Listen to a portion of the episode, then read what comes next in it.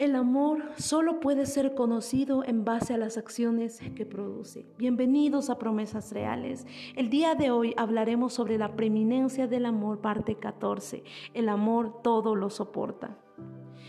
Al decir que el amor todo lo soporta, no estamos diciendo que te conviertas en un mendigo emocional. Es decir, me golpea pero dice que va a cambiar. Me ha prohibido que salga con cualquier hombre o mujer sin su permiso. Me controla, me humilla, pero no puedo dejarlo porque lo amo o no puedo vivir sin él o ella.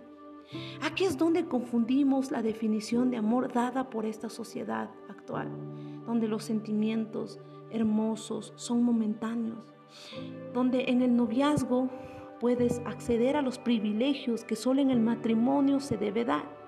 Estamos tan acostumbrados de ver derroches de amor en las calles, en la televisión, en el periódico, en las películas, pero un amor distorsionado, donde la persona usa y desecha cuando a él o ella le plazca.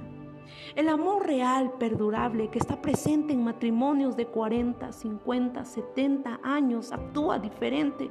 Donde en ocasiones la esposa debe perder una discusión si sabe que no vale la pena ganar, si al final va a terminar afectando el núcleo familiar. O cuando un esposo debe ser valiente y decidido para actuar con paciencia. Cuando su esposa no controla su ira y habla sin argumentos.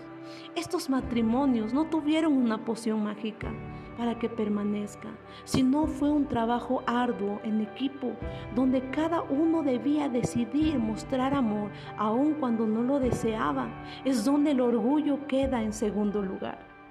Por eso el amor es una decisión consciente, inteligente.